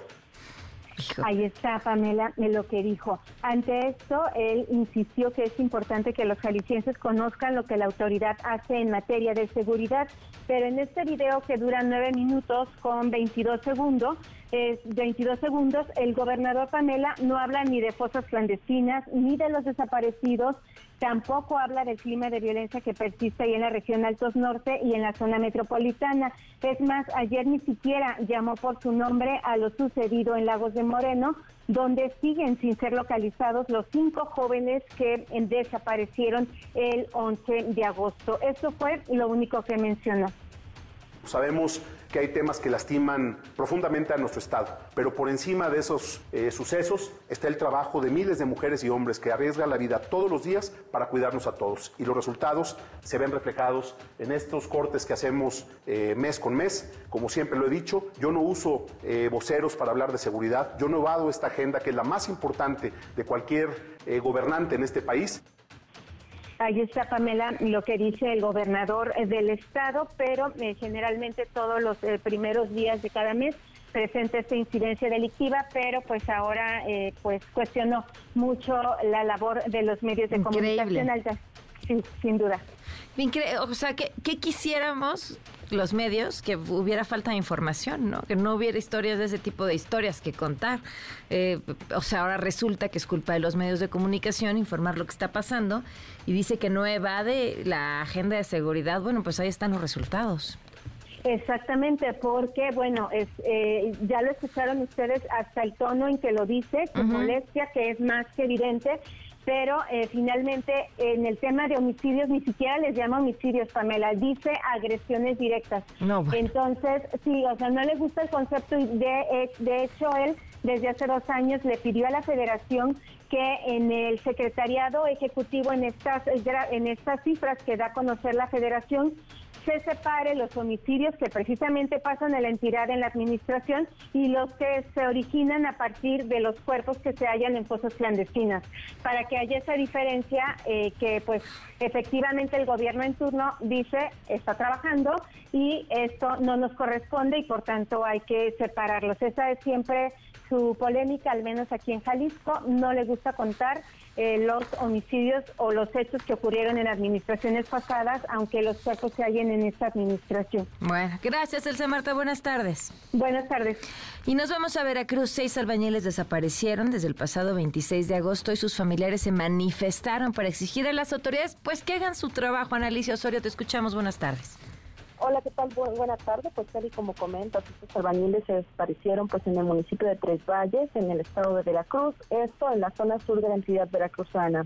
En este sentido, sus familiares señalaron que estaban contratados por parte de un ingeniero de quien no tienen el nombre para realizar guarniciones y banquetas para el propio ayuntamiento, situación que ya llevaban realizando alrededor de tres o cuatro meses a pesar de que regresaban cada, cada fin de semana al municipio de Veracruz, de donde cinco de ellos eran originarios, ese fin de semana les pidieron que no regresaran el, el fin de semana del 26 de agosto y justamente pues esta situación llevó a su desaparición. De acuerdo con su familia, lo único que saben, de los familiares que se manifestaron el día de hoy, lo único que saben es que las personas de la zona les dijeron que eh, desaparecieron desde la vivienda donde se encontraban rentando, puesto que un comando armado llegó al sitio. En ese sentido, escuchamos a la esposa de uno de ellos, quien nos relata los hechos. Son trabajadores, son entrados. Oigan, la dirección de la empresa donde fueron contratados, ¿la conocen? ¿O cómo fueron contratados ellos? Ellos fueron contratados porque finalmente mi hermano es el contratista. Mi hermano fue el que se puso contacto con el ingeniero, fue el que los llevó allá a trabajar. Cabe señalar que la denuncia ya fue presentada ante la Fiscalía General del Estado de Veracruz, mientras que la Comisión Estatal de Búsqueda también está realizando lo propio a través de las diversas fichas de búsqueda. Además, el Ayuntamiento de Tres Valles no ha dado ningún tipo de respuesta o posicionamiento ante los hechos y de acuerdo con lo que declararon las familias, tampoco la Fiscalía General del Estado tiene informes ante esta situación. Es el reporte. Muy bien, gracias. Buenas tardes. Buenas tardes. 524. Una vuelta al mundo del deporte. El marcador de Rosa Covarrubias en MBS Noticias. Rosy, buenas tardes. Pam, ¿cómo estás? Buenas tardes. Vamos a comenzar hablando de la Liga MX femenil y es que ayer Tigres derrotó tres goles por uno al conjunto del América en el Estadio Azteca. Lo habíamos platicado después de esta gira que tuvieron los equipos europeos del Barcelona y el Real Madrid por México, bueno, pues ahora tocaba turno de enfrentarse a estos dos conjuntos que, bueno, pues como siempre, como cada año, son protagonistas y Tigres con esta victoria de 3 a 1 ya es líder del torneo. Eh, Nayeli Rangel, Belén Cruz, un golazo por cierto, Jackie Ovalle anotaron por parte del conjunto de Tigres y Katy Martínez abrió el marcador al minuto 22 pero la famosa Kathy Killer hizo historia ayer por la noche porque es la única futbolista de la Liga MX femenil que le ha anotado a todos los equipos de la primera división femenil.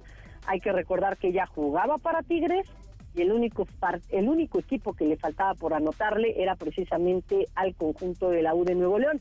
Y por su parte, Jackie Ovalle, al anotar ayer, llegó a 95 goles e igualó precisamente a Katy Martínez como la máxima goleadora de Tigres en, pues, en todo lo que va la Liga MX femenil. Seguramente Jackie Ovalle va a seguir anotando más goles si es que no se va pronto algún equipo fuera de México. Vamos a escuchar a Milagros Martínez, directora técnica de Tigres, que bueno, pues habla del resultado y por supuesto de que ahora ya son las líderes del torneo. Pues mira, si el lunes no ganamos, es una victoria Ganando el lunes contra León, ganando el viernes contra Querétaro son muy bien, han manejado también muy bien el partido como estábamos haciendo con, las, con los que han iniciado. Y eso tiene que ser Tigres, ¿no? El, eh, juegue la que juegue hay que imponer lo que nosotras queremos, eh, como bien he dicho antes, pues también hay que saber sufrir, eh, pero si no conseguimos eh, materializar estos tres puntos la siguiente jornada y luego la siguiente hasta el parón de, de selecciones, pues no va a haber valido de nada. Sí es verdad que, que bueno, pues América es un rival muy fuerte, está viviendo una racha buenísima. Y ganar aquí pues es verdad que es eh, un poquito más emocionante, pero como te digo, no sirve de nada si no conseguimos eh, volver a ganar.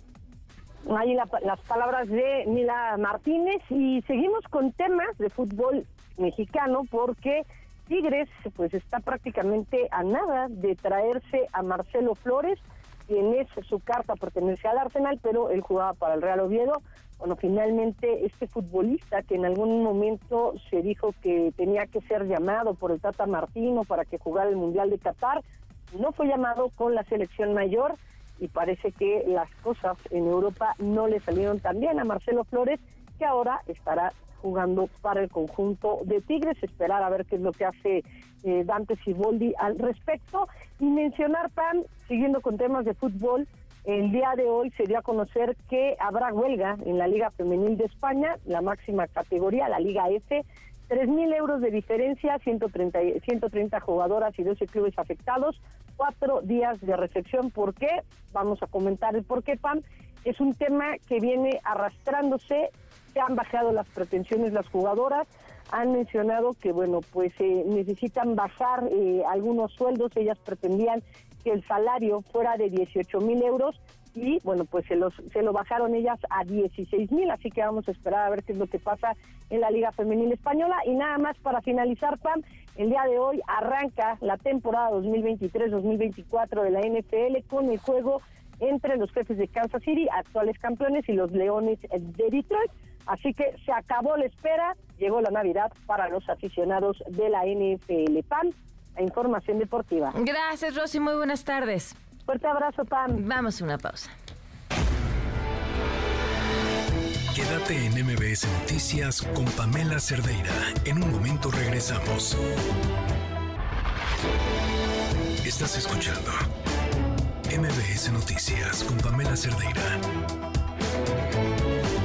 5 de la tarde con 31 minutos. Continuamos en MBS Noticias. Ayer platicábamos cómo el gobernador de Texas ya se le ordenó que retirara estas boyas que, o sea, de verdad es, es de, como, como si la construcción y la puesta de estas boyas en, la frontera eh, fueran creación de, me imagino estos escritores eh, de, decir, literatura infantil porque o juvenil que quieren hacer o describir a alguien a, un malvado muy malvado, ¿no? O, o, la acción malvada muy malvada, así de vamos a poner unas boyas pero que además tengan picos y púas y se les claven y, y salga música de terror, salvo por que es en la realidad, porque estos artefactos se pusieron ahí para evitar que las personas puedan llegar a Estados Unidos con toda la intención, no solamente de que no lleguen, sino de destrozarlas en su camino. Y que, y que además es una realidad y que estamos hablando de las personas más vulnerables que son quienes tienen que dejarlo todo, todo lo que tienen, todo lo que conocen, lo que conocen por su vida, para tratar de encontrar un futuro mejor. En la línea, Paris Lezama, director del Pozo de Vida y miembro del Consejo Directivo de Esperanza Migrante. ¿Cómo estás, Paris? Buenas tardes. Hola, ¿qué tal, Fan? Muy bien, ¿y tú? Bien, oye, que bueno, ¿qué, qué sabemos de, la, de, de, lo que sucedió o de lo que ha sucedido cuando se colocaron por primera vez estas espantosas boyas del terror? Sí, estas huellas vienen de hace ya casi dos meses, del 11 de julio, cuando el gobernador de Texas, Greg pues pone 305 metros de una barrera flotante, que tiene justo como tú decías, abajo tiene unas navajas que eh, justamente tienen la intención de que si alguien intenta cruzarlas por abajo, pues o lesionarlo o dejarlo ahí aprisionado, ¿no? Entonces, en ese sentido, se volvía una trampa mortal esta esta fila de boyas, ¿no? Realmente nunca hicieron tal, tal cual su trabajo, porque los niveles del río en julio no eran los que están ahorita, ¿no? En julio los niveles del río eran muy por debajo de lo que está ahora, entonces las boyas apenas flotaban, los migrantes intentaban darles la vuelta, nunca fue tan efectivo su uso, pero el problema es que si eran un obstáculo en las noches, los migrantes sí decían que tenían que buscar otras rutas, el punto está en que, pues eso fue en julio, ¿no? Pero eh, México manda dos notas diplomáticas, este, el, Departamento de Estados Unidos, de Justicia de Estados Unidos, le pide a, agregados que quite las, las boyas y él no lo hace. Entonces, eh, realmente el 2 de agosto es cuando esto toma más relevancia, porque es cuando una primer persona es hallada muerta cerca de las boyas. Entonces, eh, a las dos y media más o menos es que es vista en la parte sur de las boyas atrapada y fallece. ¿no? Entonces, pero ese mismo día, horas después, otra persona es encontrada muerta del lado mexicano. Entonces, en ese sentido es que, eh, pues, ya cuando estas boyas, aunque no parecían tan efectivas, empiezan a generar las muertes de las personas, es que se empieza a tomar más en serio la cosa. Lo que dijo aquí el gobernador de Cabot fue como que eso no estaba relacionado con las boyas, ¿no? O sea, está la persona aprisionada ahí, enredada en las boyas, muerta ahogada, y él dice, eso no tiene que ver con las boyas.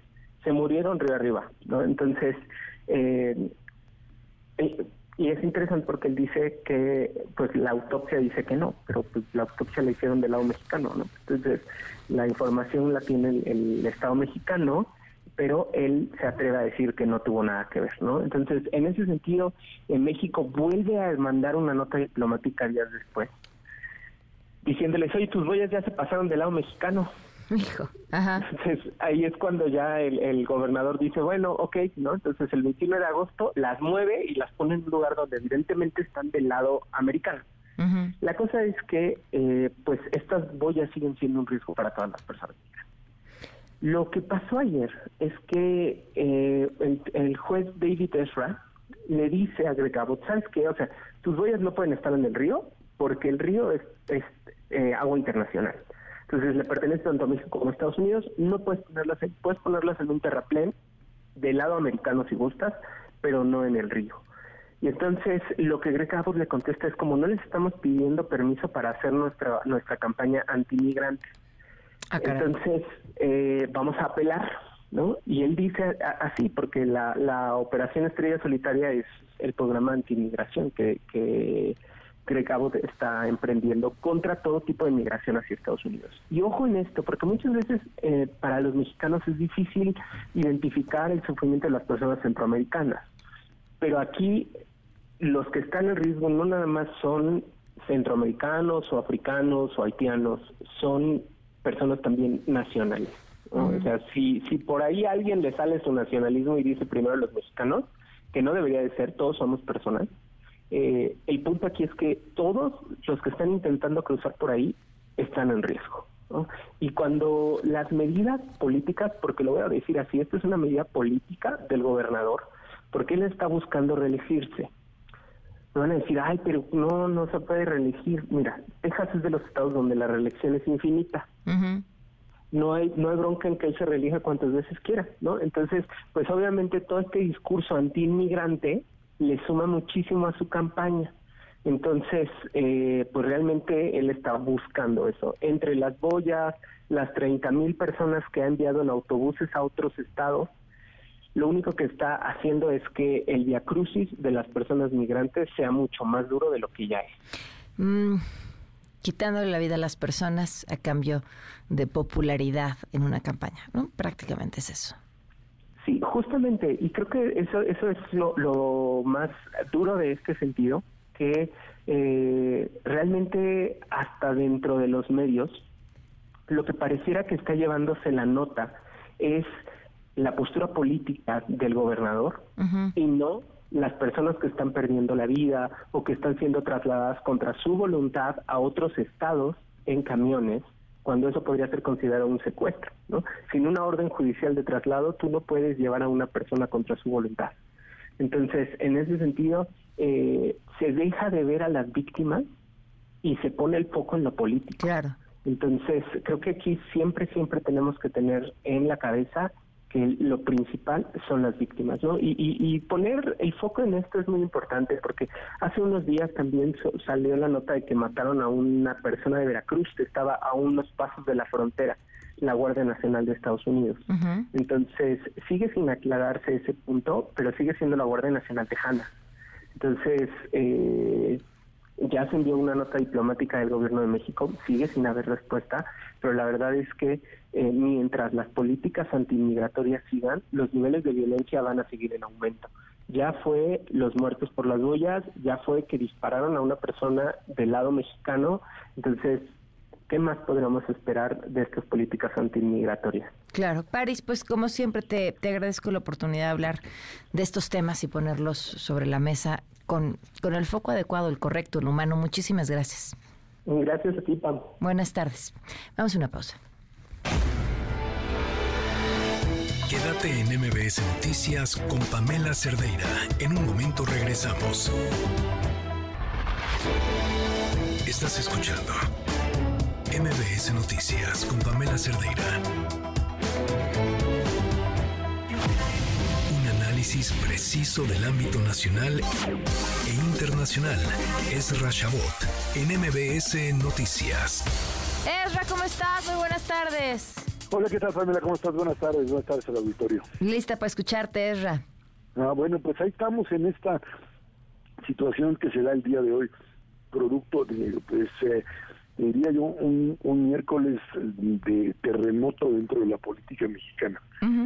Después de que vimos lo que sucedió en el Frente Amplio, bueno, pues eh, Moreno se esperaba que hubiese cierto tipo de tensiones, básicamente porque Marcelo pues hizo lo que hizo, iba a ser, suponíamos eso, que si se iba, iba a salir, que si iba a quedarse, que si se iba a someter a la, encuesta. La verdad es que era obvio que las encuestas le iban a dar un resultado positivo, sin embargo, a, a, Claudia, sin embargo, Marcelo seguía apostando pues a una especie de negociación en función de resultados que él consideraba pues estaban mal eh, ajustados y lo empezó a plantear desde hace tiempo. En función de ello, bueno, pues eh, llega a la conclusión, ayer a 11 de la mañana, que dice las encuestas tienen muchas incidencias, o sea, le metieron mano, incluso la suya, eh, o sea, la que él mismo había propuesto como casa encuestadora, todos le daban el resultado positivo por más de pues, dos dígitos a, a, Claudia y bueno a partir de ello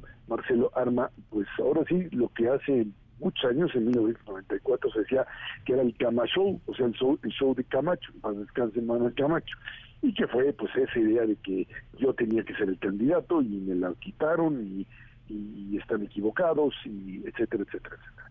Y bueno, pues todo el sainete de que no dejan entrar a uno u otro. ¿Qué le, qué le queda después de esto a Marcelo Ebrard? Quedan dos posibilidades, y es lo que analiza de aquí en lunes. Una, por supuesto, quedarse dentro de Morena, me imagino que el presidente estará hablando con él, no voy a ser que le diga, como le sucedió a, a, Gilberto Flores Muñoz, que era secretario de Agricultura de Adolfo Ruiz Cortines, era su compadre, el pollo, le decía, y bueno, pues cuando destapan a Adolfo López Mateos, le llama, lo destapa, pues obviamente sabemos cómo era, y el presidente decidía quién era, lo, le llama directamente a Flores Muñoz y le dice, pollo, ¿qué crees? Perdimos.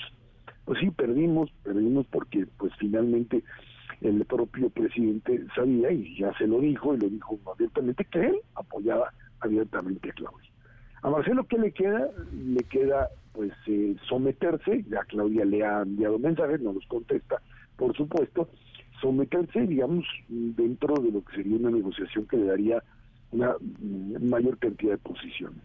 De verdad no confía, por supuesto, en Claudia, confía, por supuesto, en el propio López Obrador enormemente, pero pues uno sabe muy bien que más allá del modelo de caudillo y que le puede influir, pues Claudia va a ir construyendo su propia campaña y me queda claro que Marcelo no entra. Su otra alternativa es romper, es decir, me voy, ya no puede irse como independiente, se acabaron las el proceso para inscribirse como candidato independiente y buscar las firmas. Así que le queda Movimiento Ciudadano, este membrete, este negocio de Dante Delgado, es que simple y sencillamente lo que está haciendo es decir, a ver quién tiene fuerza para mover esto. Y bueno, pues Marcelo podría ser, sin duda alguna. Y empiezan las especulaciones y si Marcelo acepta, ¿qué pasa? El presidente lo que le sucede es que quiere tener los, los, eh, eh, los escenarios armados a priori. Es decir, yo ya sé qué va a pasar, ya sé quién va a ser la candidata a la oposición, ya sé quién es la candidata oficial y dice ya hasta el resultado final. Y dice es que si Marcelo se va por, no dijo Movimiento Ciudadano, y en la mañana va por un independiente, bueno, pues eh, la clase media va a votar por él, porque sabe que pues Morena se basa fundamentalmente en una clase empobrecida, la que quieren mantener empobrecida como estrategia electoral. Que están cómodamente pobres, es un poco la idea con estas transferencias, no sacarlos de pobres. Y bueno, pues si eso sucede, uno diría, es que le va a quitar más votos a Xochitl que lo que le puede quitar a, a Morena. El problema es que si tú metes en esta ecuación de dos candidatos uno tercero con fuerza, tú pierdes el control. O sea, ya no hay posibilidad de que el observador controle ni siquiera la propia campaña de Claudia, porque las fichas empezarían a moverse en otro nivel. Posibles alianzas entre Marcelo y Claudia, eh, que se ven difíciles ahora, más bien alianzas entre Marcelo y Xochitl, y entonces esto crecería si esta animadversión y esta ruptura es una ruptura total, frontal, va a ser más fácil que jueguen de ese lado. Yo no sé si Dante Delgado, que hasta ahora ha jugado con el gobierno, lo hizo en el Estado de México, y lo sigue haciendo con que, es su tercer candidato y sus inventos de que tiene el segundo lugar en, las, en, el país como partido político, bueno, lo que está haciendo es tratar de venderle al gobierno una cantidad de 8 o 9%. No más que con Marcelo se te sube, y en una de esas que le crecen los enanos del circo, porque si en una de esas Marcelo despunta, créeme que no va a jugar a proteger ni a Claudia, ni mucho menos a Andrés. Mm. Creo que en ese sentido, en ese sentido, pues el juego es bastante difícil. Es claro, o sea, el mensaje era muy claro, se le hereda a los hijos, no se le hereda a los hermanos, a los compadres, a los a los aliados. Y bueno, pues en eso López Obrador fue muy claro. La herencia va para Claudia. Y el propio Obrador pues tiene que decidir qué hace. O se queda algo así como albacea o ni es un administrador por ahí con cierta fuerza dentro de Morena, o la juega a la grande, o, pues por supuesto termina como ahora todos lo quieren, de Frente Amplio le dice, vente para acá. Es un momento en donde el esquema que tenía armado López Obrador hace tres meses o ya no existe. No, hombre, tienes que venir y tenemos que discutir esto en persona. bueno, ya vas, claro que sí. Porque bueno, pues ahí está, ahí está. Llega Xochitl por un lado, uno, y por supuesto entra Ebrard. Y así el esquema se le descompone al presidente de la República. Muchísimas gracias, Ezra. Te mando un fuerte abrazo. Gracias. Y la invitación, ¿eh? Buenas tardes. bueno, ¿cómo vamos? Hay aumento, ¿no? De casos de COVID en la línea el doctor Alejandro Macías, infectólogo. Doctor, ¿qué tal? Buenas tardes. Ya tenemos al doctor Alejandro Macías, ¿me escucha? Doctor. Bueno, ahorita vamos a ver qué está pasando, qué problema tenemos con el sistema, porque ya lo teníamos en la línea. Y, bueno, pues ahora sí, yo me ha tocado ver otra vez en distintos lugares mucha gente usando otra vez cubrebocas. A ver, y, empieza también la temporada de frío y cuidarnos está bien de las distintas formas. Seguramente el doctor, como lo han escuchado ya varias veces, la recomendación es pues estar en lugares bien ventilados y si no, pues estar en lugares bien ventilados, pues entonces usar cubrebocas y protegerte. Pero ¿qué hay de las cifras? ¿Qué hay de las otras medidas que se están tomando? Alejandro, buenas tardes. Hola Pamela, buenas tardes, me va a gustar con tu auditorio. ¿Sí hay un aumento de casos de COVID? Sí, claro, se siente la gente lo siente muy particularmente, por ejemplo, en las escuelas.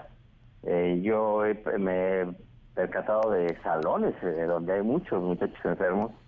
Hay mucha gente enferma y sin embargo, por ejemplo, yo tengo acceso a un laboratorio clínico, no están incrementándose el número de pruebas. Mm. Se están incrementando muy pocos. ¿Eso qué significa? Que la gente no está haciendo pruebas. A la gente ya no, no, no considera hacérselo y ya lo consideran casi como un catarro, pero hay muchos casos nuevos, ¿eh? eso sí. Pero entonces ya no es necesario hacerse pruebas o si uno tiene, tiene gripa, aislarse cinco días y se acabó. Eh, no, pero yo creo que sí todavía es necesario hacer las pruebas. O sea, que tenga acceso a una de ellas, que lo haga. Esto no se ha terminado, Pamela, de acuerdo, no están incrementándose los hospitales, la, la, la asistencia a los hospitales o no están colapsando las terapias intensivas pero todavía esto no ha terminado. ¿eh? Terminó una etapa pandémica, pero todavía quien esté enfermo, conviene que se haga una pruebita y que quienes tengan infección a su alrededor que se lo hagan también. Que vigilen su oxigenación si son positivos, o sea, regresamos a esa parte.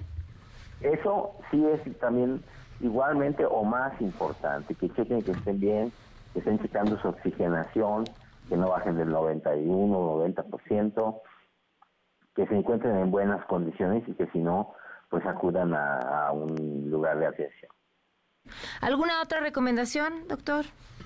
Sí, bueno, eh, todos hay, que entender que está incrementándose el número de casos, que no hay que meternos en situaciones abarrotadas de gente, mantenernos en las mejores condiciones de salud posibles, porque muy probablemente vayamos a, a tener en este repunte o en la situación de invierno que ya viene, vayamos a enfermarnos de nuevo muchos de nosotros.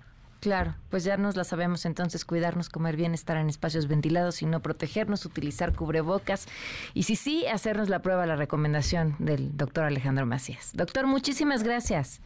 Gracias, Pamela, cuídense. Hasta luego, muy buenas tardes. Pues a ver, que lo que aprendimos no se nos olvide, creo que es eh, lo más importante. Tenemos musiquita, échala. Ella sonó con Audrey Funk.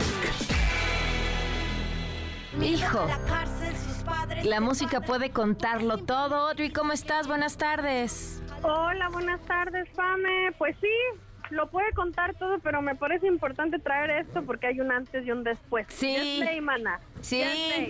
Sí, la verdad es que sí, ayer lo comentábamos, una buena noticia de parte de la Suprema Corte de Justicia de la Nación. Sí o sí, cualquier institución de salud federal está obligada a practicar una interrupción del embarazo a quien así lo solicite. Claro, eso me parece algo por lo que hemos luchado muchas de nosotras durante muchos años y, digo, las que vinieron antes, las que están viniendo después, las que estamos aquí, eh, creo que ha sido un tema bastante grande de autonomía para las mujeres y muchas, muchas hemos tocado el tema en, en canciones, en libros y que hayamos dado ese paso como un país como el México, me parece que es como súper alentador en este caso, ¿no? El derecho a decidir, el ser autónomas y no, no, no es que por ahora que ya nos dieron el sí, todas vamos a correr locas desfavoridas a abortar. Es un, es un derecho que es para quien lo necesite, para quien así lo crea y eso, el derecho a decidir. Entonces, por eso traje esta canción que se llama Aborto de Masta Cuba, rapera mexicana residida ahora en Barcelona. Y escuchen, escuchen su música porque es muy chida y dice muchas de estas cosas como ella también abortó en el momento en el que no era legal. Así que bueno, Clarísimo, Audrey. Pues de verdad sí, y de verdad, la, insisto, la música, la música puede contarlo todo y esto quizá muchas personas entender la, relevancia de lo que sucedió el día de ayer. Muchísimas gracias y te mando un abrazo enorme. Gracias a ti, que estés muy bien y escúchenme en todas mis redes sociales, Audrey Funk, eh, FUNK y nos vemos pronto la próxima semana. Cuídate. Gracias, la gran Audrey Funk. Nos vamos, gracias por habernos acompañado. Se quedan con Ana Francisca Vega. Soy Pamela Cerdeira. Muy buenas tardes estás informado. Nos escuchamos el día de mañana con las noticias que tienes que saber. MBS Noticias con Pamela Cerdeira.